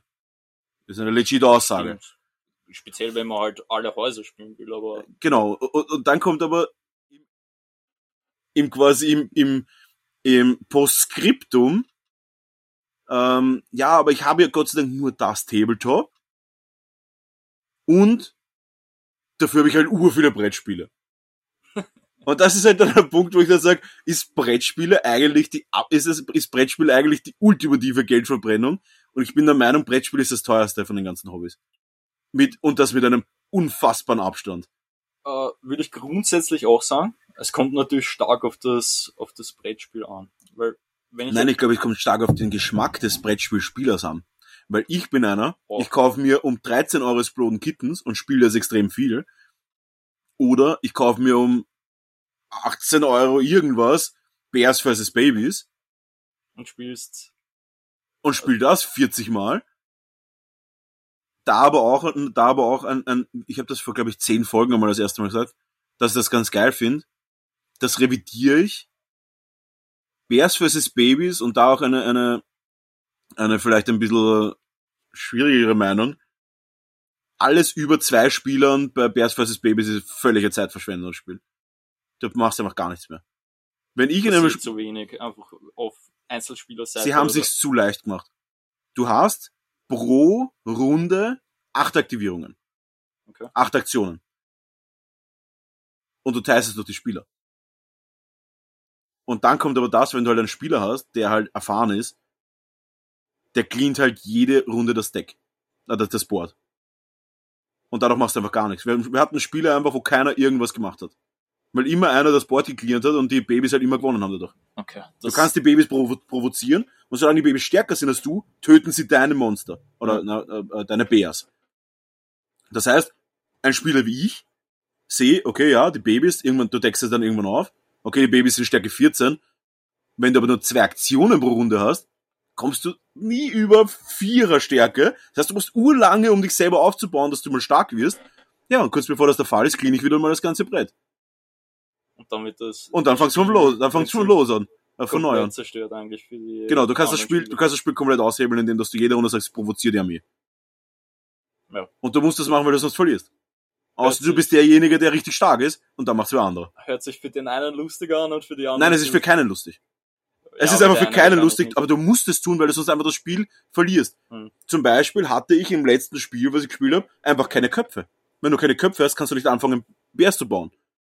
Deswegen sage ich, zwei, es ist ein perfektes Zweispieler-kompetitives Spiel. Es macht richtig Spaß. Weil du kannst urschnell deine Monster aufbauen. In einer Runde eben Kopf, Körper, Beine oder, oder, oder Arme, oder, oder Arme, Arme, Kopf, Kopf, in, je nachdem, was du halt machen willst. Und kannst somit halt in kürzer Zeit eine starke Armee aufbauen, dass du auch wirklich nicht, dass der Gegner nicht das Deck clearen kann, weil du schon so stark bist, dass du eventuell die Babys besiegen könntest und dadurch Mhm. gewinnst. Das heißt, das ist richtig cool. Drei Spieler ist dann schon ein bisschen eine Schnachnase. Vier Spieler, du machst gar nichts mehr. Also äh, ganz grundlegende Spieler, die nicht viel Karten spielen, nicht viel Brett spielen. Aussage, eigentlich macht man nicht viel in dem Spiel, oder? Ja, und es ist halt genauso. Das ist nur das kleine Exkurs. Aber da auch äh, wieder zurück. Boardgames sind die absolute Geldvernichtungsmaschine. Seit Kickstarter ist es die völlige Konfettikanone unter den Geldvernichtungsmaschinen. Ja, es hat eben der Anreiz, viel zu kaufen und immer Neues zu kaufen, ist dadurch halt so explodiert. Aber was ich auch sagen muss, es kommt extrem aufs Spiel an. Wenn Gloomhaven habt ihr eh auch einige Male schon ähm, erwähnt und äh, wir haben auch eine Gruppe, die regelmäßig Gloomhaven spielt. Jetzt war es natürlich schwieriger.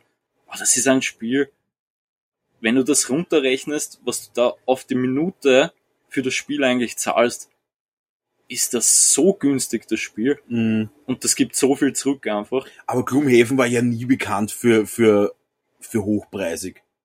Ja, ich meine, Was kostet das Grundspiel? 200 Euro wahrscheinlich? ah, 120, glaube ich, kostet. Und, Das ist ein- aber ist- so viel jetzt- Content einfach. Ja, eh, also da äh, unterschreibe ich sofort. Aber Gloomhaven ist kein Spiel für Everyday. Na, also da musst du ist der einen Tag genau, komplett Zeit nehmen. exakt. Und das ist das Ding. Dann hast du wieder Spiele für Everyday, dann hast du wieder kleine Spiele, große Spiele, mittlere Spiele. Das sind Spiele auf Kickstarter, die, kau die kaufst, die kommen dann 2025 irgendwann, wie das, wie das Kingdom Death Fiasco von 2015, die zehn Jahre, über, über, über zehn Jahre ihre Pledges kriegen.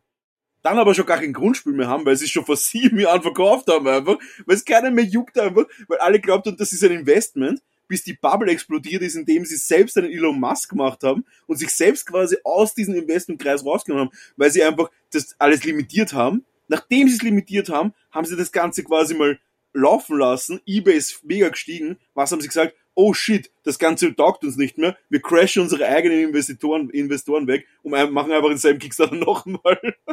Ja, und dann hat es Leute, die auf eBay, die um 3000 Euro zahlt für das, Grund, äh, für das Grundspiel von Kingdom Death. Und so zwei Wochen später kommt halt Kingdom Death. Also der das, Reprint. Das ist moralisch halt dann schon nicht mehr vertreten. Ja, und dann also haben sie es nochmal gemacht. Ist halt, geht, geht schon in Richtung Betrug, würde ich fast meinen. Also das finde ich. Alles geht in Richtung Betrug, was auf Kickstarter ist, von Firmen, die sich's leisten könnten, in die Produktion zu gehen. Ja, also es ist halt ein modernes. Inklusive Song of Ice and Fire, muss man auch sagen. Es ist ein modernes Marketingmittel und es genau. ist, es ist ja legit und kann man natürlich machen, ähm, solange es nicht in die Richtung geht, dass ich die Leute ausbeut. Aber was ich halt jetzt immer stärker auch sehe, wenn wir im, im Bereich Brettspiele bleiben, dass Leute halt viele Brettspiele einfach zu Hause haben, sich die irgendwann gekauft haben und um gutes Geld, weil viele sind ja nicht unbedingt günstig, ja. und die sind halt unbenutzt im Regal einfach. Ja.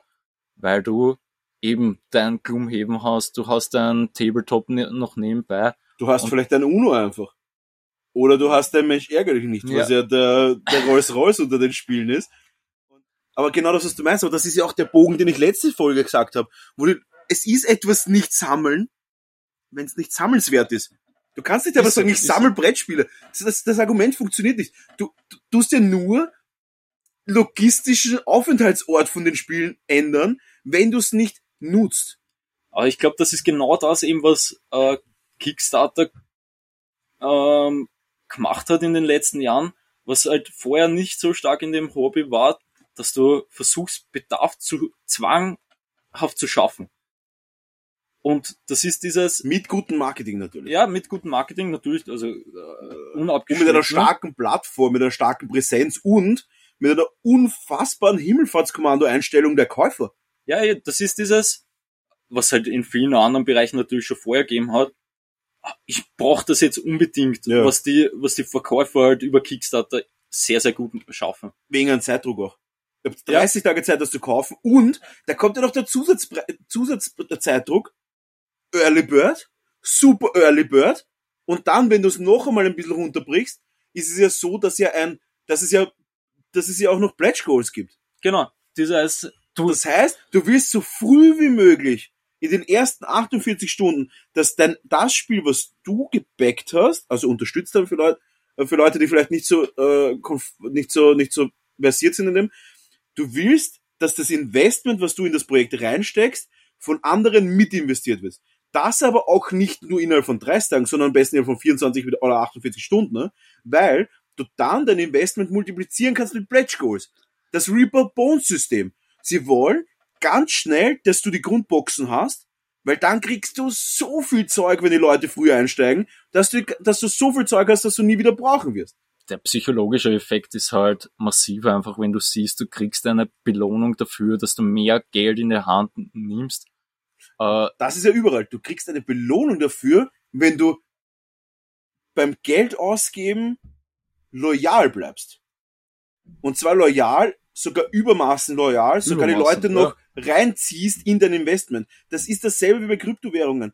Du ja. investierst in Krypto, was auch immer für eine, willst, dass alle anderen auch investieren. Weil dadurch wird deins mehr wert. Exakt dasselbe ist Kickstarter. Stimmt, ja. Es ist exakt dasselbe. Und von dem, aber, außer, dass du tatsächlich irgendwas in der Hand hast, außer, die Firma verarscht dich. Und das kommt ja im Videospielbereich daily vor die dann sagen, ja, wir, uns ist das Geld ausgegangen für unsere Animateure, die, die, die Grafiken machen. Uns ist das Geld ausgegangen für das, ja leider ist das Geld weg. Im Brettspielbereich ist das sehr selten. Ich, ich habe noch nie, ich habe tatsächlich noch nie davon gehört. Aber im Videospielbereich ist das, habe ich alleine in meinem Bekanntenkreis drei Leute, die schon gebackt haben und nie was erhalten haben. Ja, aber das, sind wir halt eigentlich bei dem, was Kickstarter irgendwann einmal sein hätte sollen. Du hast Leute, die haben eine super Idee, Mhm. oder natürlich nicht immer super, aber Eine Idee, zu. die, die, die, die unterstützenswert ist. Und da kommen andere Leute, ähm, die ihnen Geld dafür geben, weil, sie, weil sich die Entwickler das alleine hätten nicht leisten können.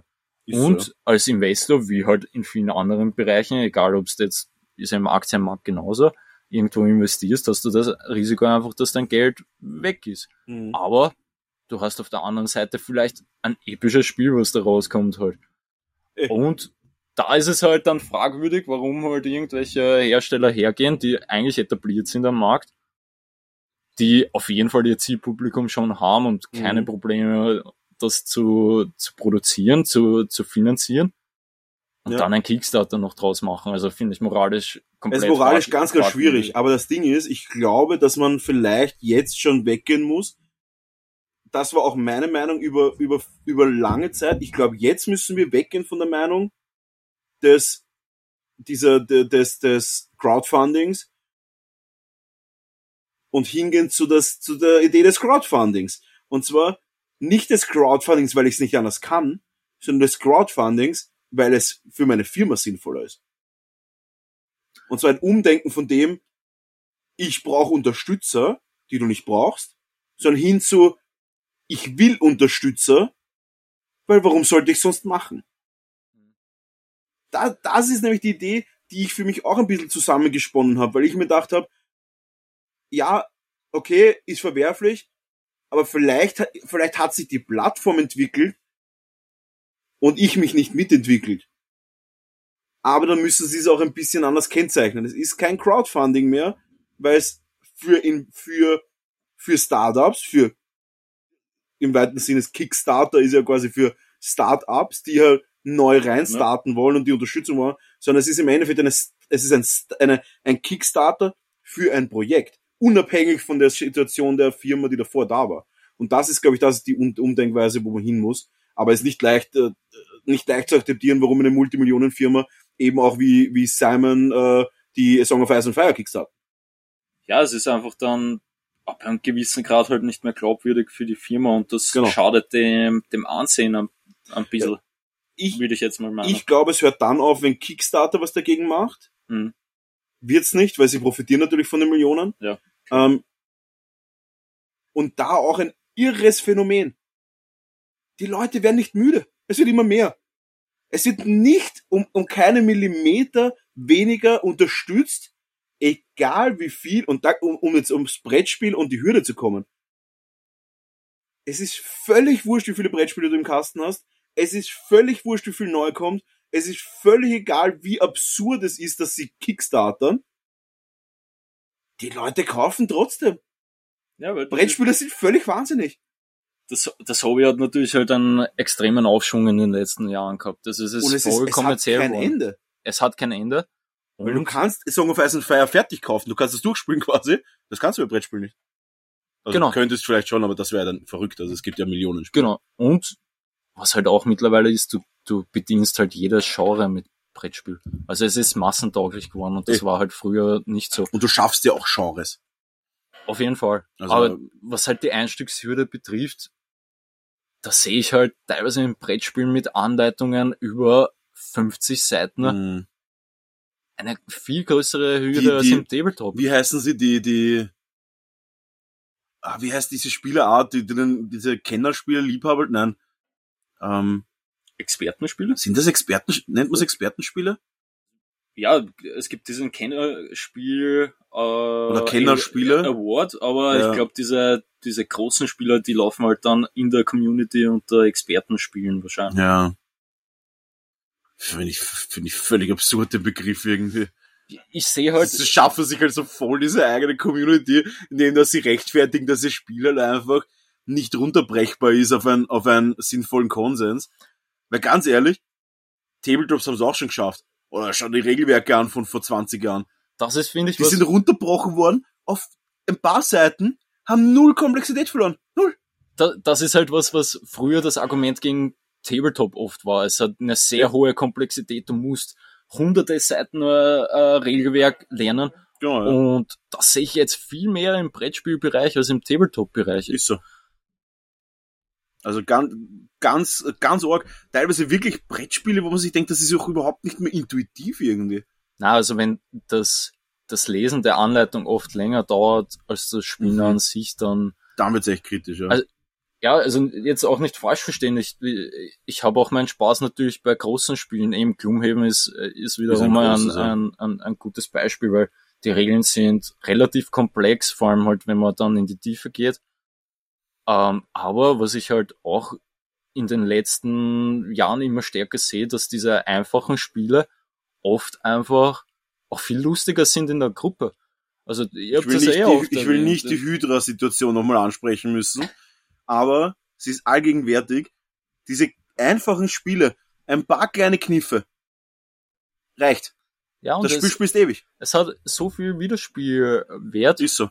und eben King of Tokyo ist für mich eines der besten Spiele noch im Brettspieler noch immer Einer, einer der. Top-Beispiele auf jeden Fall für, für einen unfassbaren Wiederspielwert. Selbst wenn man die Karten nicht hätte, würde ich es oft spielen. Ja, also, Und die äh, randomisen das ja nochmal extrem. Das finde ich auch so arg irgendwie. Das ist einfach so ein Spiel, das ist unendlich. es ist schon so oft gespielt, aber es ist jedes Mal immer wieder Es gibt lustig. keine Situation, wo ich es nicht spielen würde. und es ist sicher, es, es hat nicht den Anspruch, das perfekte Spiel zu sein und das ist auch vollkommen Gar nicht. okay. Aber das, was es sein will, das ist es halt Ja. und es ist immer wieder lustig. Es ist im Endeffekt Würfelpoker weitergedacht. ja, ja, Es ist Würfelpoker weitergedacht. genau. Und das ist ja auch so spannend an dem Spiel. Und jetzt werden wir ein bisschen die, die Grätsche machen. Zu dem Spiel, was ich mir überlegt habe. Mein Spiel ist ja im Endeffekt Mensch ärgere dich nicht weitergedacht. Weil Mensch ärgere dich nicht kann natürlich, auch wenn man natürlich meine unschlagbaren Taktiken verwendet, die ja mittlerweile international anerkannt sind, kann man sagen, Einseitig gesehen unschlagbar. nicht, nicht empirisch bestätigt. das ist deine Meinung. äh, ich, einfach kleine Zusatzregeln dazu. Weil ganz ehrlich, nimm King of Tokyo, vergleich's mit Würfelpokern, plus ein paar verallgemeinerte Zusatzregeln, eben mit diesem Leben verlieren. Du kannst es aber auch runterbrechen, indem dass du dann irgendwann fertig bist, weil du gut gewürfelt hast. Du, das Würfelsystem ist ja exakt dasselbe. Mhm. Du hast eine Anzahl an Würfel, würfelst, darfst einmal nachwürfeln. Ja, was da halt auch interessant ist, einfach dieser, du hast nicht nur eine Winning Condition und das finde ich auch immer gut, wenn wenn es nicht nur einen Weg zum Ziel gibt einfach. Ja. Eh, also deswegen, äh, deswegen, ja, aber um, was, um, um das auch mal fertig zu reden, weil wir schon ein bisschen spät sind. Ich, meine Meinung auf jeden Fall, Brettspiel, die absolute Geldvernichtungsmaschine, weil es kein Ende hat. Du kannst nicht fertig kaufen. Du kannst, und vor allem, ich glaube tatsächlich, dass das, also ich glaube das nicht, das ist völlig offensichtlich, dass das einer der größten Suchtfaktoren in einer Szene sein kann. Ja, auf jeden Fall. Weil, weil ich kenne Spielesammlungen, die sind abnormal. Das sind Kleinwagen, die da stehen. Ja, und du brauchst Äh, aber keine trotzdem schlechten. dann jedes Mal eine Stunde, dass du in das Spiel wieder reinfindest, weil du bei so viel Spielen Es ist ein Teufelskreis. Ja. Es ist ein Teufelskreis. Du kaufst, sagen wir mal, du hast 50 Spiele. Ich will nicht sagen, dass 50 Spiele ungewöhnlich ist. Ich kenne viele Leute, die 50 Mhm. Spiele haben. Oder sagen wir 25 Spiele. Keiner kann von allen 25 Spielen die Regeln gut auswendig. Ich muss immer noch teilweise nachschauen bei manchen Spielen, auch wenn ich sie schon gut kann. Ähm, auch bei Song of Ice and Fire, wie oft müssen wir eine Regelstelle nochmal kurz nachlesen? Ja, kommt immer wieder vor. Genau. Und wir sind voll drinnen in dem. Jetzt Mhm. stell dir aber vor, du hast 25 Mal Song of Ice and Fire. Es ist einfach Du kannst ja nicht nichts richtig Ja. und gehst dann weiter und weiter und weiter und kaufst das nächste und das nächste und das nächste. Und wenn du mal ein Spiel ein paar Mal gespielt hast, dann denkst du, hey, da ist ein neues und das könnte wieder cool sein. Dann denkst du, hey, da ist ein neues, könnte wieder cool sein. Es ist Kannst aber nichts wirklich. Du ziehst dich nur immer weiter rein in die Unwissenheit des Wahnsinns. Du ziehst dich weiter rein in die Unwissenheit des Wahnsinns der Brettspiele, willst aber noch mehr haben. Die dich aber noch viel weiter reintreibt in das, dass du wieder noch von viel mehr Sachen die Regeln wieder nicht gut kannst. Das ist komplett irre. Das ist komplett irre. Vielleicht ist das Prinzip ein bisschen, vielleicht kommt das noch perfektere Spiel. Da kommt auf diese Finalfrage, die ich mal den Philipp gestellt habe. Wenn du dir jetzt ein Spiel aussuchen könntest, das das einzige und letzte Spiel ist, was du jemals spielen darfst, würdest du es auswählen? Oder würdest du sagen, nein, ich warte noch? Ich glaube, ich würde es nicht auswählen. Außer ich nehme Mensch ärgerlich nicht, natürlich, aber das Problem ist, da gewinne ich halt nur. Es ist, es ist eine schwierige Frage auf jeden Fall. Ich glaube, das ist einer der härtesten Fragen überhaupt in unserem Genre. Ich kann es nicht beantworten jetzt. So. Ich könnte ich ist ganz schwierig. Ich glaube, ich würde mich für nicht wählen entscheiden, weil ich immer noch der Meinung bin, es kommt noch ein Spiel, was wirklich perfekt ist. Ich glaube, bei Guild Ball hätte ich mich entschieden damals. Ich habe ich sehe immer noch keine Nachteile. Die Regeln waren wirklich mega gut. Ja, es es ist viele, vielleicht halt für die Zeit perfekt. Aber wenn ich weiß, aber das ist nicht die Frage. Ja. Nein, und ich würde auch sagen, dass wir das Thema YouTube verschieben, weil das wäre viel zu lang. Aber ich stelle die Frage in die Community, vielleicht kommt da ein bisschen was zurück. Und allgemein natürlich, wie immer, wenn ihr irgendwelche Fragen oder Anregungen oder Beschwerden habt, schreibt uns eine DM auf Instagram. Wer uns noch nicht folgt auf Instagram, neben Sache Tabletop, unser Instagram-Kanal, ist eigentlich relativ gut, äh, relativ gut äh, frequentiert. Wir antworten da auch relativ schnell. Oder unser Discord-Channel. Da muss ich ehrlich sagen, ähm, da muss ich ehrlich sagen, da geht's einfach auf Instagram in unsere Biografie. Dort ist ein Linktree. In dem Linktree findet ihr die äh, alle Links zu unseren privaten Profilen. In meinem Fall ist es aber mein geschäftliches Profil. Zum Philipp seinen, zu meinem. Ihr findet die E-Mail-Adresse von uns und ihr findet auch den Discord-Channel. Und ihr findet natürlich unseren Buy Me Coffee-Account, wo ihr uns einen Kaffee kaufen könnt, um unsere Kaffeestube weiter zu erhalten. Und da auch die große Abschlussfrage, bevor wir jetzt da einfach äh, langsam in unser Outro reingehen. Ähm, die Abschlussfrage, was braucht es, um ein guter YouTube-Kanal zu sein in unserem Bereich? Weil, wie ich ja auch schon hunderttausendmal angekündigt habe, ich will ja einen quasi Info, einen Infotainment, wie es der Philipp sagt, einen Infotainment-Kanal machen. Und zwar keinen, wo ich einfach nur herzeige, wie ich mal, weil meiner Meinung nach ist dieser Markt ausgeschöpft, wie äh, wie mit Eimern aus einem Rettungsboot.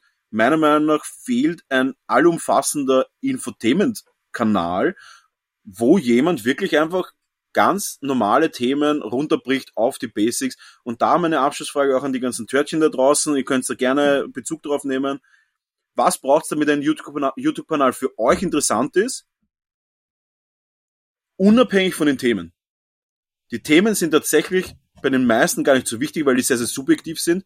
Ein Kanal muss, äh, was hat, was muss ein Kanal haben, dass er Themen unabhängig ansprechend für euch ist.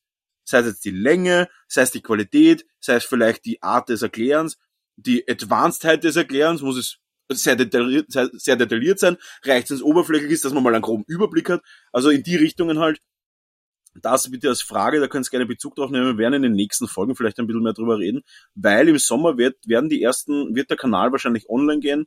Äh, und da auch, habe ich eh schon hunderttausendmal gesagt, der Kanal geht erst online, wenn ich mir sicher bin, dass ich das auch gut mache. Und wenn ich wirklich die ersten paar Folgen gedreht habe und dann der Meinung bin, das ist eigentlich Garbage und Shit und ich kann das nicht und ich bin einfach nicht dafür geeignet, dann wird es den Kanal auch nie geben. Also wenn, dann kommt der Kanal so raus, dass ich mir auch sicher bin, dass der auch sinnvoll ist. Gut, ich würde sagen, wir haben einiges geredet. Wir sind ein bisschen ausgeschweift am Schluss. Ja, war trotzdem lustig. Trotzdem lustig. Danke fürs Kommen auf jeden Fall. Danke für die Einladung. Ich glaube, nächste Woche kommt der Philipp wieder, aber ehrlich gesagt, der, ich habe ich hab die, die, die Funkverbindung zu seinem Schiff verloren. äh, aber wir werden uns wieder zusammensprechen. Zur Yacht. Und bis dahin kann ich eigentlich nicht viel mehr sagen als ähm, schaltet uns ein jeden Samstag, außer wenn wir eine Woche Pause haben. Und ich würde sagen, brav bleiben und jeden Samstag einschalten bei Nebensache Tabletop. Danke fürs Einschalten.